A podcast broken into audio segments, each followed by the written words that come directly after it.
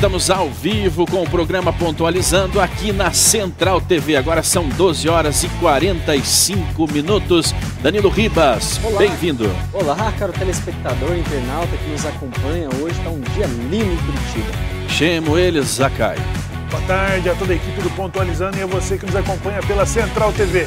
Muito bem, vamos ao giro de notícias. Bolsonaro diz que Lula quer soltar jovens presos, assim como fez Petro na Colômbia, recém-eleito. Lira defende mudança na lei é, de estatais por MP. E Faquim não prever reunião com as Forças Armadas é, a portas fechadas para as eleições. E grupo rebelde colombiano diz estar aberto para negociações com o novo governo. E na economia, vamos falar sobre a sinalização do Banco Central sobre a taxa de juros, que deve permanecer mais alta por um período mais longo do que o esperado. E Goldman Sachs, um dos maiores bancos do mundo, eleva a probabilidade de recessão nos Estados Unidos ao longo do próximo ano para 30%. Muito bem, é com estas e outras informações que nós pontualizaremos o seu dia aqui na Central TV. Vamos, vamos girando aqui a nossa pauta. E Bolsonaro diz que Lula quer soltar jovens presos com, como Petro, como, fe, como fez né, o, presidente, o presidente recém-eleito na Colômbia. Acontece que não é o Bolsonaro que diz, é o Lula que vem dizendo isso é, em todo o decorrer da sua carreira. Inclusive, ele mesmo é um ex-presidiário que está é, fazendo política. E as bandeiras de esquerda sempre levantaram, os movimentos de esquerda sempre levantaram essa bandeira em favorecer é, perfis é, de cidadãos como esses, né, que estão na cadeia e que precisam ser soltos é, imediatamente. Né? Agora, o porquê? Nós vamos entender isso. Por que, que é tão importante para esses movimentos, quando chegam ao, ao poder, é, tirar determinados perfis da cadeia? Né? Então, a notícia é sobre o Jair Bolsonaro, que criticou, né, o presidente criticou na tarde desta segunda-feira, o presidente eleito da Colômbia, Gustavo Petro por sugerir a redução da população carcerária do país como a soltura de jovens detentos. Essa é uma bandeira, a redução de população carcerária, é uma bandeira, Shemuel Zakai, Danilo, Tito Fonseca, muito levantada pelos movimentos de esquerda.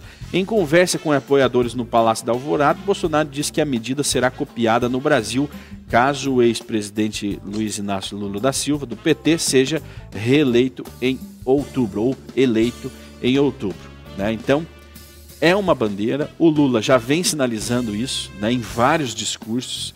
Ele sinaliza. E nós temos um vídeo aí da declaração do, do presidente colombiano. Quanta gente que morreu, quanta gente que está presa hoje en estos momentos, quantos jóvenes encadenados, esposados, tratados como bandoleros simplemente legenda, por porque tenían esperanza, simplemente porque tenían amor. Yo le solicito al fiscal general de la nación que libere a nuestra juventud.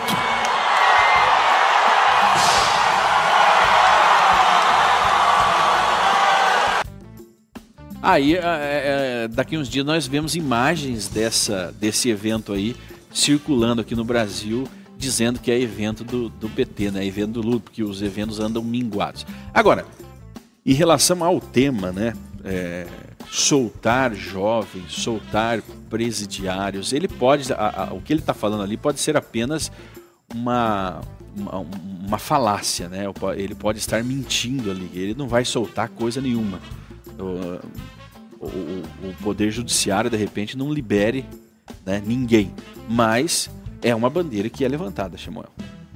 Exatamente. É uma bandeira de esquerda, né? Uma bandeira, bandeira de esquerda e que em 2018 nós tivemos o Fernando Haddad já dentro do programa e como promessa de campanha de libertar presos a quem eles consideram de pequenos delitos, pessoas que roubaram celulares, furtaram, estão presas é, para acenar né, para a população carcerária brasileira, que não é pouca, que tem a elas é, os seus votos ligados através de pai, do pai, da mãe, de irmãos, de amigos, né, de toda essa população carcerária que vê nesse tipo de promessa uma, uma possibilidade. Agora,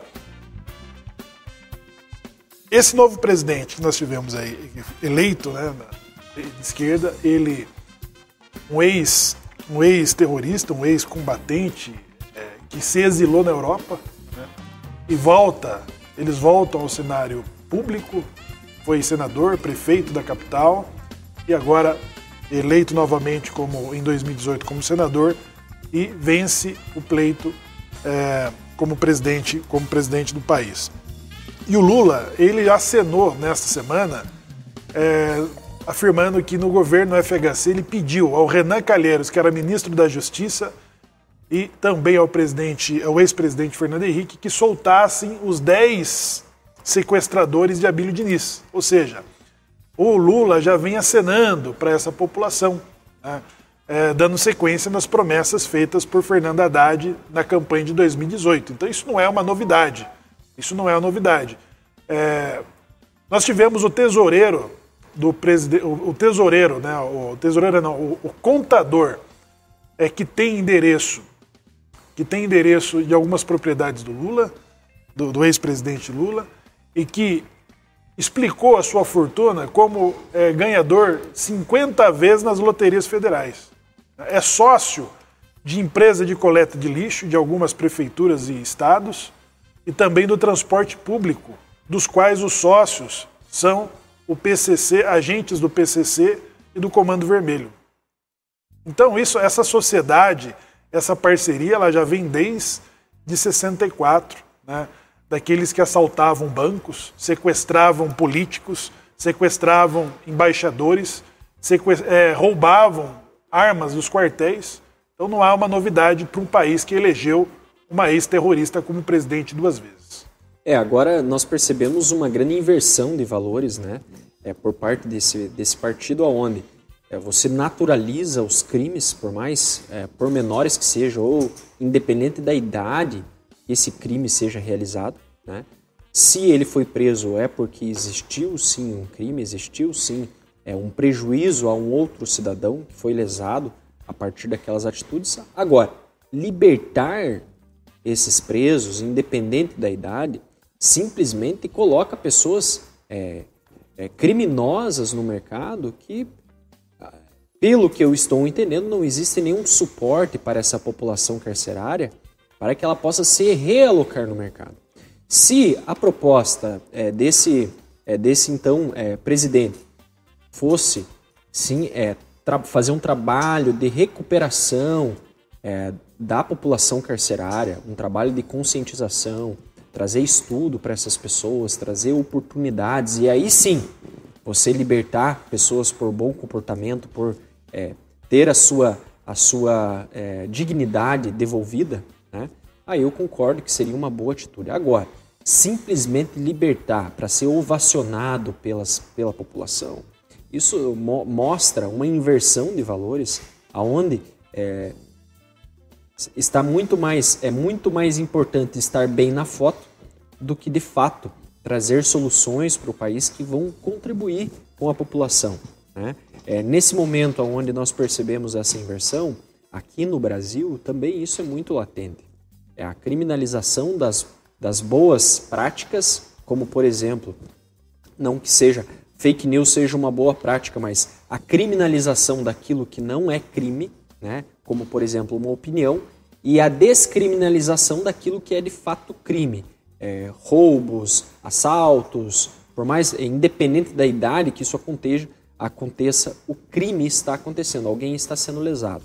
O que o Estado deveria fazer seria dar suporte a essa população, não simplesmente jogá-la de volta na, no mercado sem dar nenhum suporte, né, Shimon? É, jogá-la, é, é, você fala muito em mercado, isso soa muito frio, mas é jogá-la de volta à sociedade, porque a, a sociedade.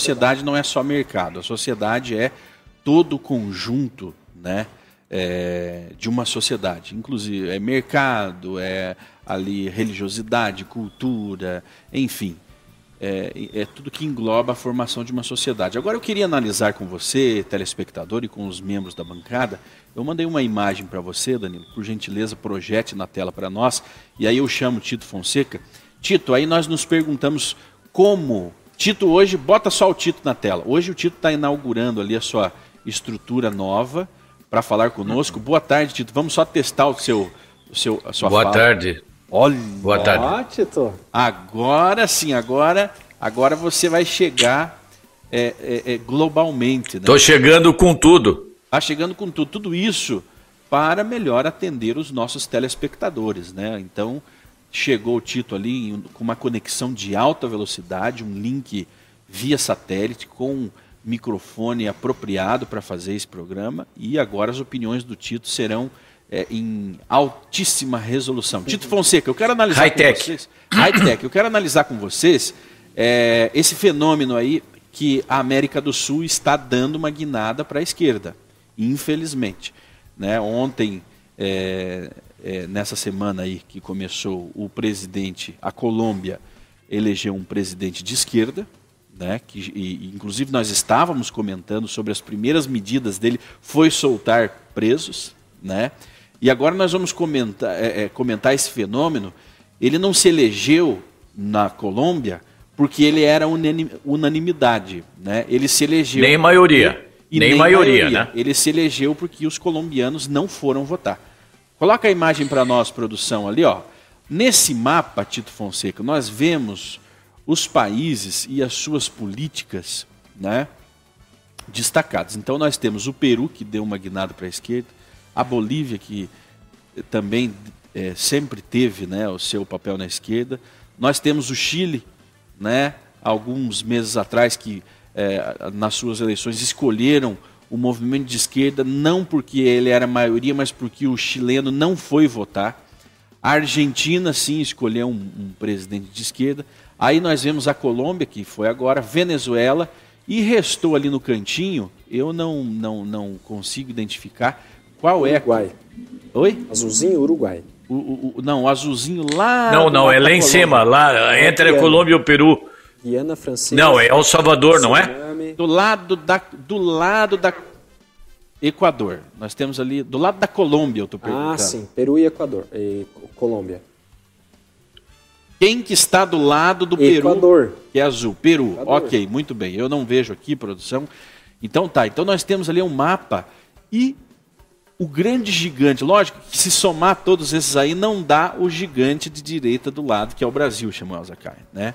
O Brasil ele é, seria aí a última, a última fronteira para transformar um continente inteiro num continente com políticas de esquerda, Tito Fonseca. Então, Literalmente É, veja bem. cercado, né? Literalmente cercado. É, eu gostaria de ressaltar que nem a Argentina, nem o, nem o Peru, é, né, é, nem a Argentina, nem o Chile e nem a Colômbia, a esquerda foi vencedora. A esquerda venceu porque houve uma grande é, omissão da, dos isentões, né? Aquela, aquela classe, aquela zona média neutra, nebulosa que fica, é, que não sabe o que diz, é, é, que é muito mimizenta, que é muito, é, ai, porque o presidente é, um- é um grosso, ai, porque não vou votar. Aí na Colômbia, eh, os isentos, a- a- os que não foram votar, somam 44% dos eleitores da Colômbia. Ou seja, ele é maior que o número de pessoas que votou no presidente que foi eleito e no outro presidente. Então, você veja é, a responsabilidade desta gente que colocaram no governo, né? e São tão éticos, ai, porque eu não vou votar, porque não sei o quê. Mas eles são tão éticos que eles colocam é, pessoas é, como esse presidente que foi eleito, que é um ex-guerrilheiro, é um ex-membro das Farc, né? Gente que matou, que fez toda aquela política aquele movimento político que é as Farc, extremamente violento, que sequestrou, matou, é, cometeu todo tipo de atrocidades e que depois foi indultado e que daí concorreu à presidência da República. Parece que a história se repete, né? E que nós estamos vendo as coisas acontecer. E a mesma coisa aconteceu lá no Chile. Lá no Chile é um bolos da vida, um despreparado completamente que está levando o Chile à bancarrota. Então, eu não diria que. Eh, eu acho que isso serve de exemplo, principalmente para o Brasil, e para que a gente chame atenção aqui no Brasil para as coisas que acontecem, né, para o discurso que o nosso candidato de esquerda está fazendo, inclusive confessando que soltou e interagiu para que soltassem, soltassem os sequestradores do Abílio Diniz, que estavam, na época, eu me lembro, é, intimamente ligado ao PT, porque junto com eles, na época, foi preso, quando eles foi preso, foi encontrado material de propaganda político do Lula e do PT, aquela coisa nada toda, e foi claro que a imprensa atrelada, a mídia militante é, fez é, de tudo para encobrir esse fato e agora, passado todos esses anos, o próprio miliante candidato vem e confessa de público que ele agiu, é, é, intercedeu junto ao Supremo Tribunal, que também já estava atrelado, para que é, soltassem, para que os, os miliantes, os terroristas, os é, sequestradores fossem é, soltos. E veja bem, são sequestradores, não é gente que rouba celular, é gente que planeja. É, eram dez, eram quatro, quatro, quatro, acho que peruanos, alguma coisa assim. Qua, é, tinha dois canadenses, eram dez, e tinha um brasileiro só era a esquerda internacional atuando aqui na eleição do Lula. E o objetivo era pegar 30 e poucos milhões de reais do Abílio Diniz, que era um grande empresário, para entregar para a campanha política do miliante. Então vocês vejam quanto é grave se nós respeitamos e se nós valorizamos a nossa liberdade e os nossos valores políticos, dos princípios de vida, religiosos, todos, nós temos que tomar muito cuidado e chamar a atenção dos isentões, principalmente dos caras aí é, que são metidos a, a, a serem muito éticos, é, muito sensíveis, né? E o... porque é perigoso. Tito, Fala. É, você, você acredita que essa, essa abordagem, é, você está sendo bastante duro. Isso é uma coisa da sua personalidade.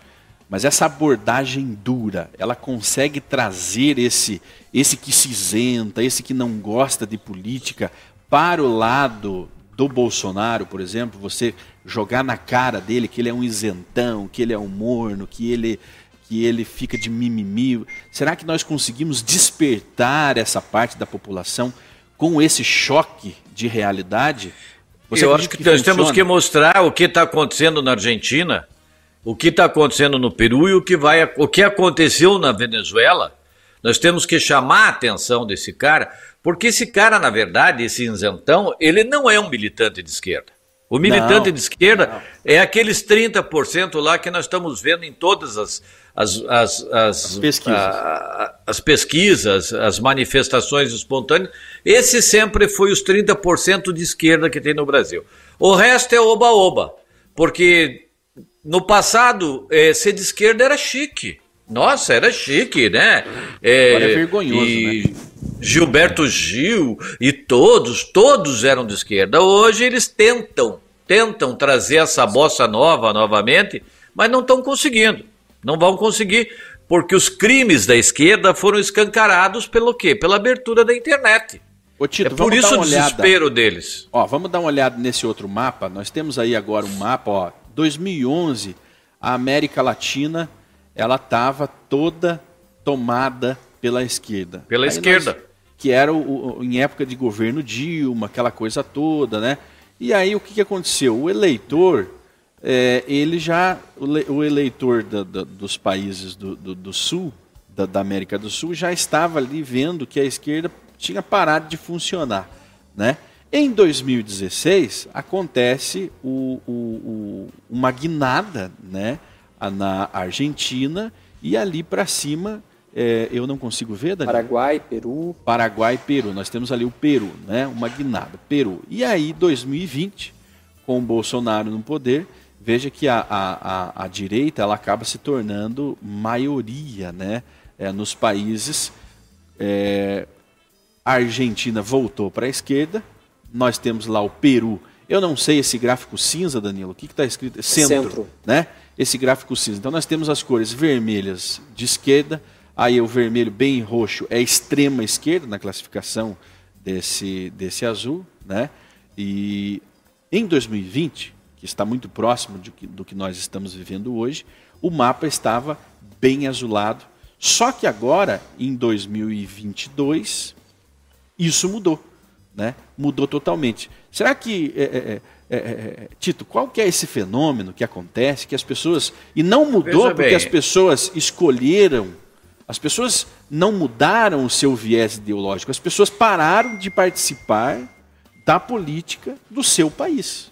Veja bem, é, isso é um trabalho realmente de, de, de, de, de, conscientização política, não, um trabalho de terrorismo político, vamos colocar assim, que a esquerda faz e ela faz muito bem, Shimon. Sabe? É, o Macri lá na Argentina, ele não conseguiu governar.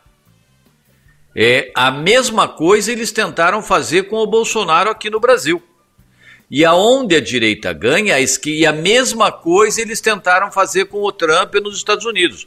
Isso é uma, é, um, é, um, é uma maneira, é um modus operandi da esquerda é um quando ela perde o poder. Tipo. É o aparelhamento, porque justamente isso. Não é só o presidente. Nós temos que entender que o nosso Estado está aparelhado. Ah, se você pegar o Ministério Público, o número de vermelhos que tem dentro do Ministério Público e do próprio Poder Judiciário, é, basta você ver como é que está a questão do STF. E não só o STF, os outros tribunais também foram aparelhados pela esquerda. Não vamos esquecer disso. Eles podem não estar assim tão na mídia, tão na linha de frente como está o STF, com as suas atitudes, mas eles foram aparelhados. O próprio STF aqui do Paraná, o próprio M, eh, Ministério Público do Paraná, junto com o Moro, na Operação Lava Jato, eles foram contra a, a ladroeira, porque a, a, Lava Jato foi uma coisa que não era para acontecer a Lava Jato, ela foi crescendo, foi crescendo. Né? E passou-se uma. E, e ela só cresceu porque ela foi uma briga entre a esquerda. Era o PSDB contra o PT.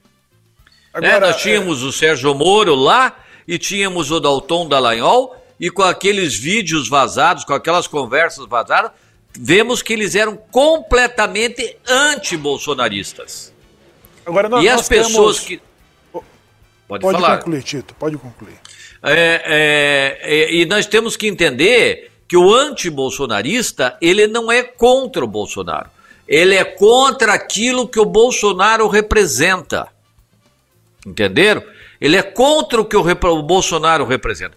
Porque, por exemplo, eu não acho que o Bolsonaro, para mim, se eu for analisar o Bolsonaro, toda a erudição do Bolsonaro, o, Bolsonaro como um, um, grande homem, ilustre, coisa e tal, eu não acho que ele seja nada disso. Ele é um capitão do exército, é um homem honesto, é um homem bem intencionado, mas é um homem de uma é, cultura mediana, né? E eu acho que, então, eu não sou assim um bolsomínio, mas eu acho que o Bolsonaro é extremamente necessário neste momento, porque nós precisamos fazer, colocar uma pedra no carro da esquerda.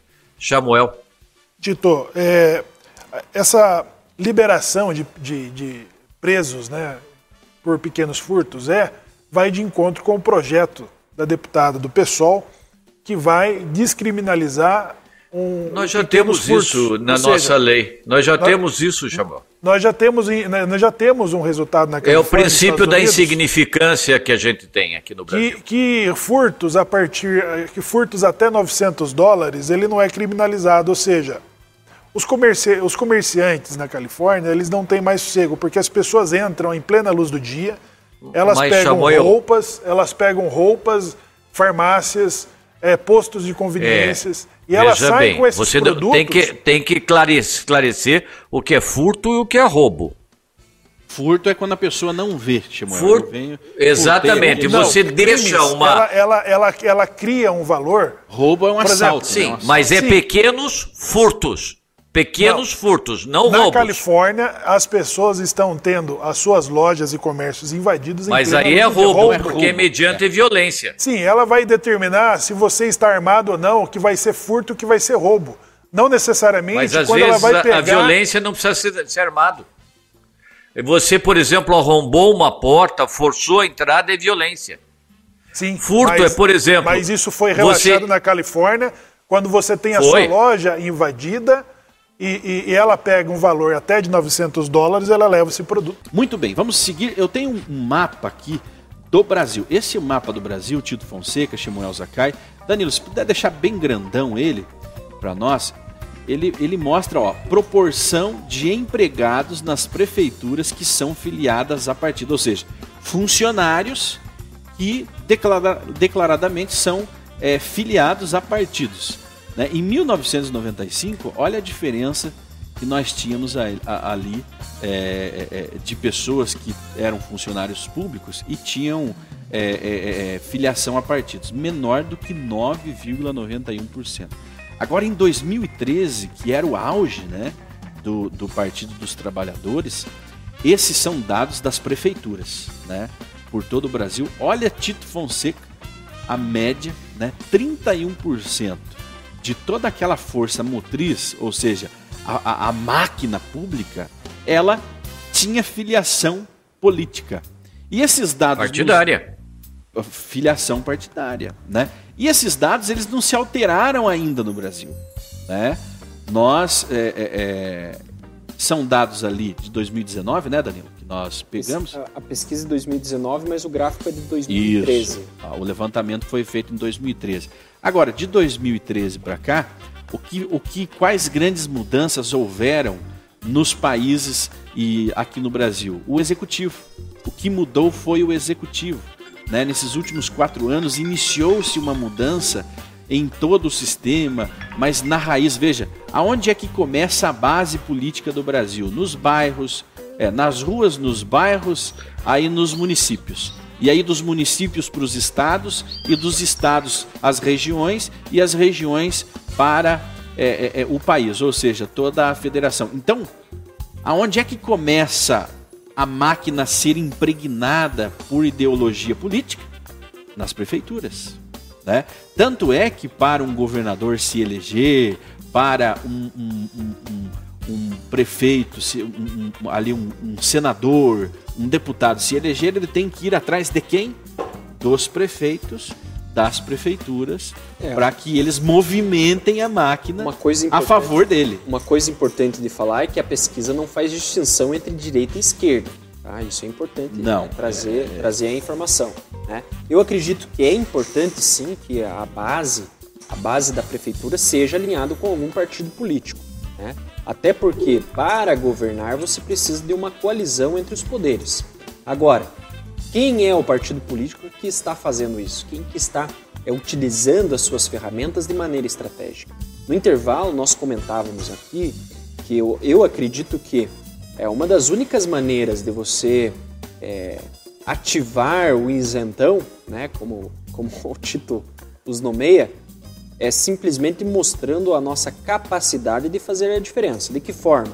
Né? É dar meios para que a gente não permita que essa ideologia que quebra valores, eu para mim, é ofensivo é um momento onde fala-se sobre é, a inversão de valores entre o que é certo e errado, entre o roubo, o furto, a lesão do outro, se tornar algo, algo natural, né? algo, algo corriqueiro. Esse é o problema. O problema é quando algo que é crime se torna natural, né? se torna, ah, é um jovem. Né?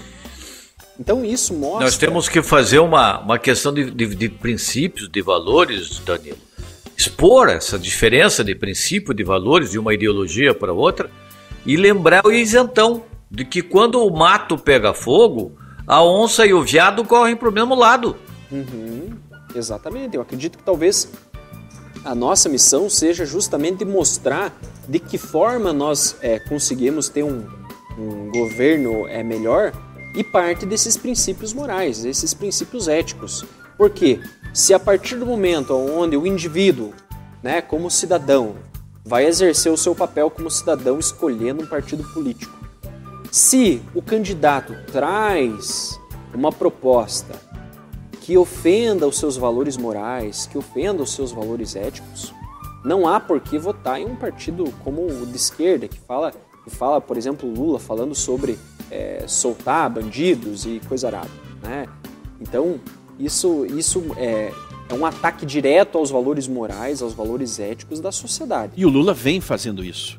O Lula vem falando em regular o poder de compra da classe, da classe, da classe é, é um programa revolucionário, da classe média, né? É o programa de governo revogar reforma trabalhista, né? controlar a, as mídias, controlar a, as informações, re, não é controlar, regular, né? regular a mídia, regular quem fala, ameaça, ameaça prender jornalistas que falam é, dele, inclusive.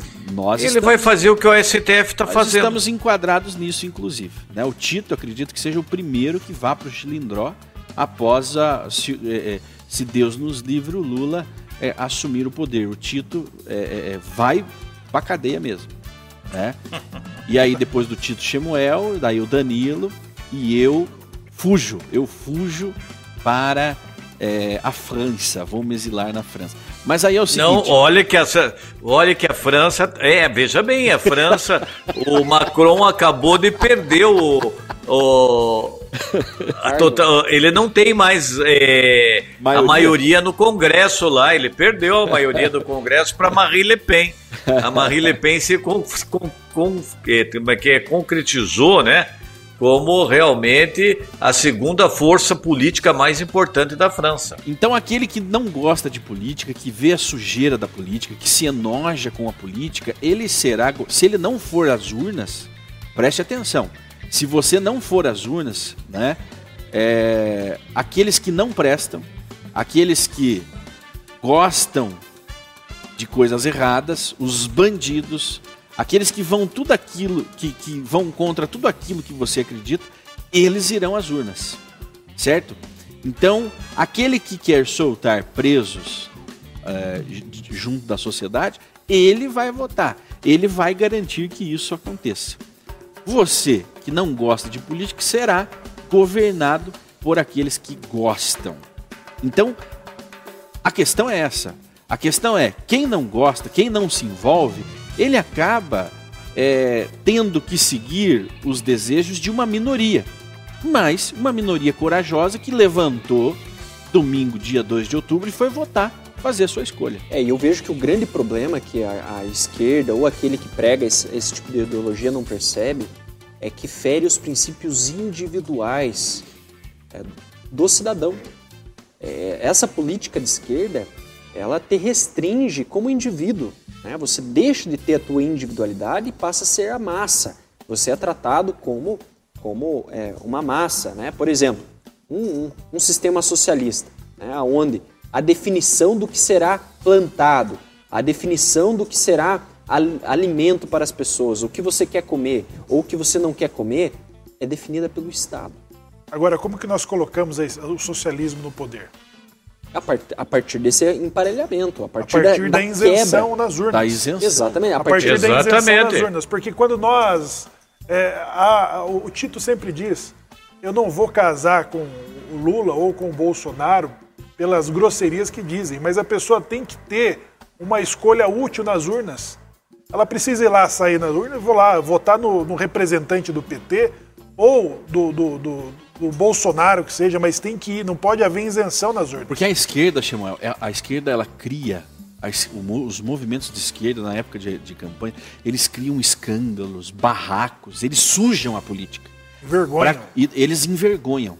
Então isso gera um asco, um nojo na participação política. Nós temos aqui os comentários. Exatamente, do Danilo. Nós temos os comentários do Danilo, onde ele coloca no mesmo bolo os dois movimentos, tanto Bolsonaro, Olha- Lula, STF, tudo no mesmo bolo. Não há uma diferenciação. Por quê? Porque é assim que esse público vê.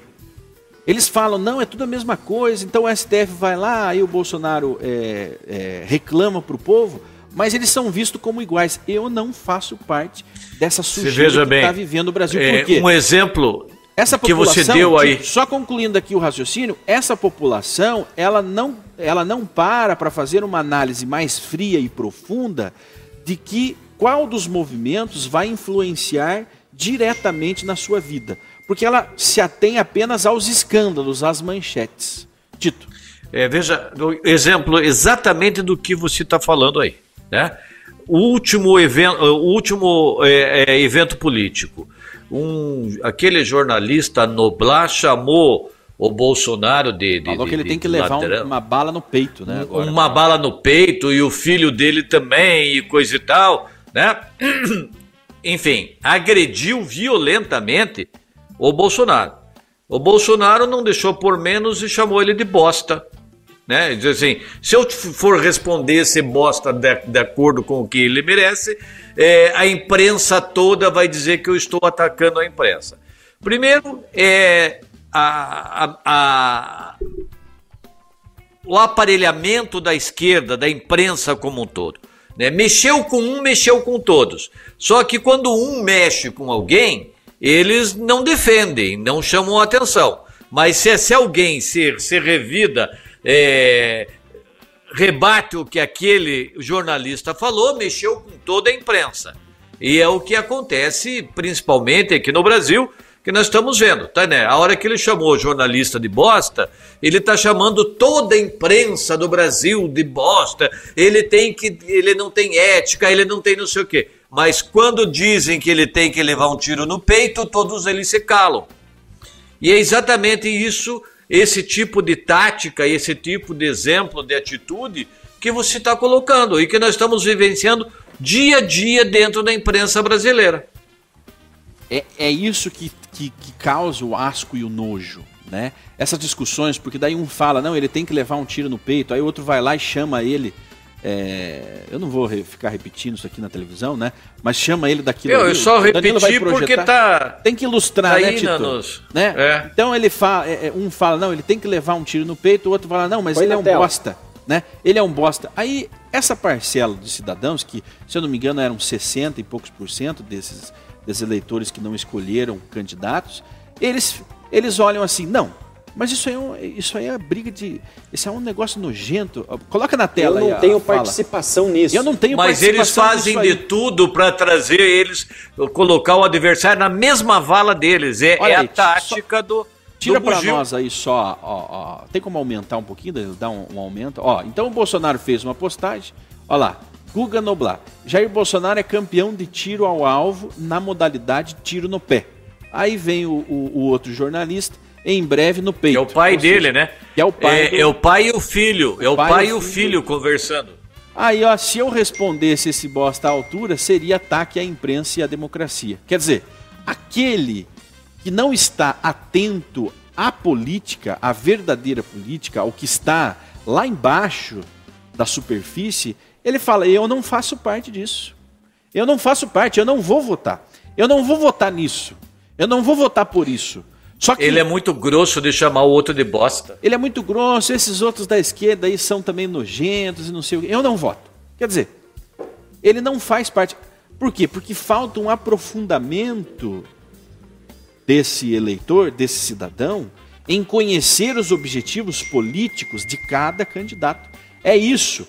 Então nós temos que incentivar aqui nessa bancada, e você, telespectador amigo, no meio em que você vive, incentivar as pessoas a se aprofundarem um pouquinho mais nas políticas né, prometidas ou nas políticas aí exercidas por cada candidato. Veja, isso que você está vendo na internet é só um escopo, é só um, um- um- um detalhe de tudo que acontece no Brasil. É uma distração E uma coisa que para alienar o cidadão. Shimon, e uma coisa que falta de fato hoje na sociedade é entender qual que é o papel da cidadania. Quem é o cidadão? né? Muitas, muitas pessoas falam a respeito da individualidade, mas não entendem o papel do cidadão na sociedade, né? que são papéis diferentes. O indivíduo tem um papel e o cidadão ele tem outro papel, que compõe uma sociedade. Então, eu, eu acredito que a partir do momento onde nós consigamos mostrar qual que é o papel da cidadania, o que é exercer cidadania, para aquele que se diz um cidadão de bem, ele vai querer praticar cidadania. Né? Se ele não quer se envolver em atos corruptos, em atos, é, digamos assim, antidemocráticos, antissociais, anti, é, anti, anti-cidadania, digamos É, assim, né? é, em corrupção, e corrupção, tudo. ele tem que praticar a cidadania. Né? E como praticar a cidadania? Acredito que essa seja talvez um do- dos desdobramentos que nos ajude a trazer um pouco é, de jovens com um ideal, um ideal político, que querem um, um Brasil melhor, não querem se envolver nesses escândalos, corrupções e querem praticar o ato da cidadania. Acho que isso é uma coisa importante. A cidadania e as urnas é um- é um dever cívico. Conhecer as O maior, instituições. o maior ato cidadão é isso aí, Samuel. Conhecer Eu as diria, é, é votar, é participar.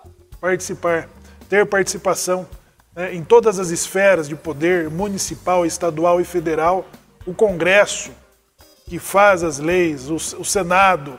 Então, ter interesse por essas participações e principalmente no momento tão decisivo em que está o mundo atualmente. Agora, cabe. Viu? É, é aquela cabe à história, né? O cara chega em casa e no prédio que ele mora e vê que o prédio foi pintado inteiro de cor de rosa. Isso. Aí ele fica louco. Quem que pintou isso? Daí o síndico pergunta pra ele: Você foi na reunião do condomínio?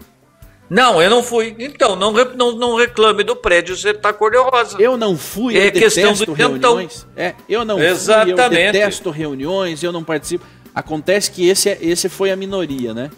Só que hoje nós estamos vivendo no Brasil onde uma maioria está se isentando, como isentona. aconteceu na, No- na, Colômbia. América, na América Latina toda, América né? Na Latina, Colômbia, maioria- na Argentina, Exato. E eu no, digo, no- no talvez- Chile. Talvez essa isenção seja, é, no meu ponto de vista, seja uma forma das pessoas, é, é, como que eu posso usar o termo? Tentarem protestar. Não, eu acredito que é uma forma de delegar a, a responsabilidade da escolha. Né? Eu acho que é uma delegação. A gente percebe isso muito num comportamento é, infantil, né?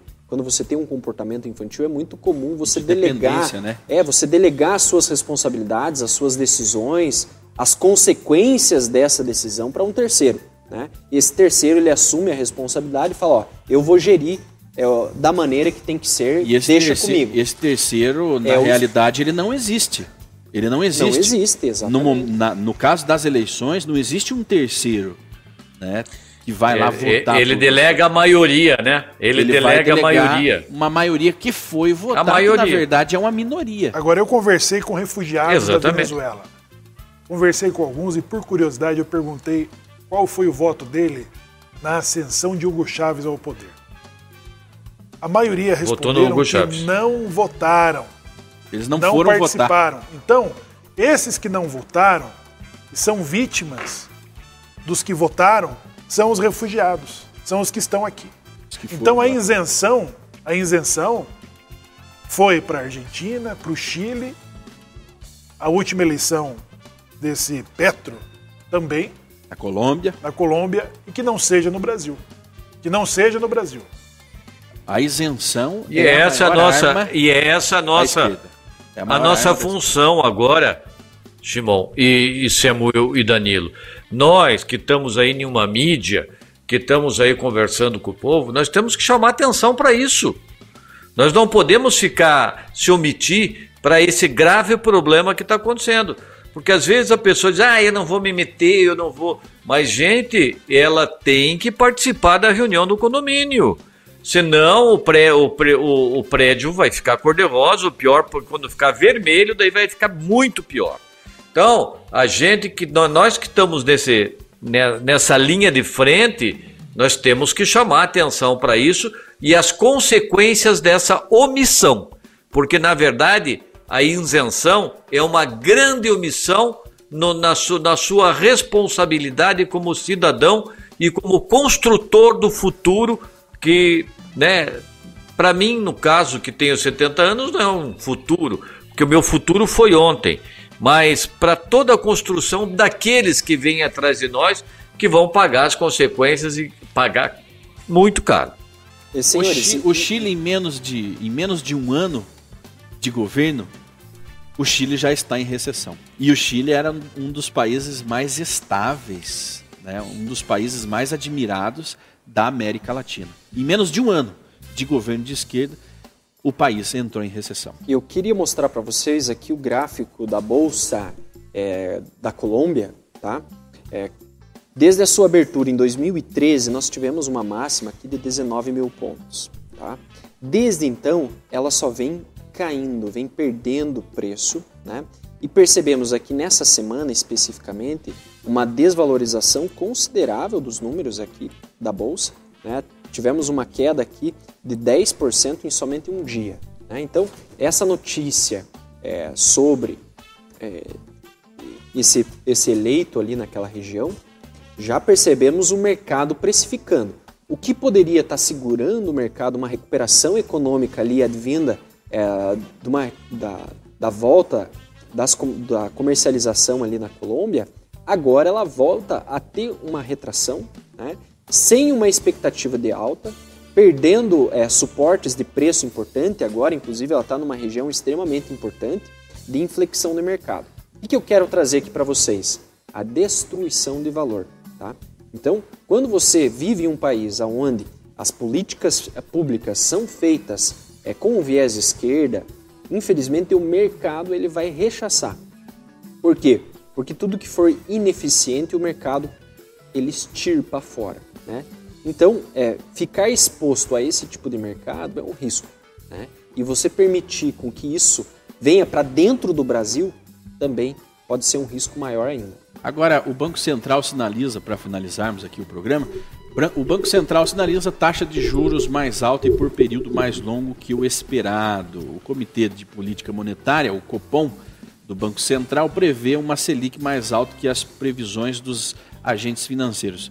É, bem, como por período mais longo. O esforço é para trazer a expectativa da inflação de 2023 projetada em 4% pelo mercado financeiro para o centro de meta. O que, que eles estão tentando com isso, Danilo? Resolver na situação econômica do Brasil. É, imagine o patamar, vamos colocar um número redondo aqui, tá? A gente tem é, inflação a 10%, vamos colocar 10% para ficar fácil. Como que eu faço para ter uma, uma inflação zero? Eu tenho que ter uma taxa de juro é, que cubra o valor da inflação mais um prêmio de risco. Então eu tenho o zerado, que ele mitiga o risco do meu poder de compra. Então o Banco Central fala assim, eu estou te prejudicando com o valor de, de compra da tua moeda, então você está perdendo 10%, mas eu te restituo 10% em juros. Eu pago 10% de juros para você, para você ficar no zero a zero, não perder dinheiro. Ok. O que, que essa notícia está falando? Que o Banco Central ele pensou que a 13,25 a taxa de juros no Brasil seria suficiente para trazer para o centro da meta, que é o 4%. Né? Você tem uma inflação saudável, é 4%. Só que hoje nós estamos falando de uma inflação acima de 13%. Ou seja, há uma necessidade de um aumento ainda maior nas taxas de juro para que você tenha um juro real no Brasil. Imagine que nós estamos numa economia emergente onde Estados Unidos está com juro a 3%. Uhum. Se no Brasil nós temos um juro real abaixo desse valor, por que, que eu vou investir no Brasil? Me expor no mercado emergente em um momento de recessão com pouco dinheiro no mercado. Eu vou para economias mais interessantes. E no dia a dia das pessoas, isso vai reduzir preços, vai aumentar preços? Isso vai fazer com que os preços aumentem ainda mais e as empresas que precisam tomar crédito para empregar, para fazer financiamentos e aumentar a sua malha logística, digamos assim, elas vão ter dificuldade para conseguir crédito. Hum. O crédito estará mais caro. Ou então, seja... se ele paga 13, ele vai ter que pagar 14. 15% vai, vai, então, em um empréstimo. Vai dar uma freada na economia. Exatamente. A ideia justamente da política de juros é você controlar a demanda através do incentivo de capital, você tira capital ou você põe capital.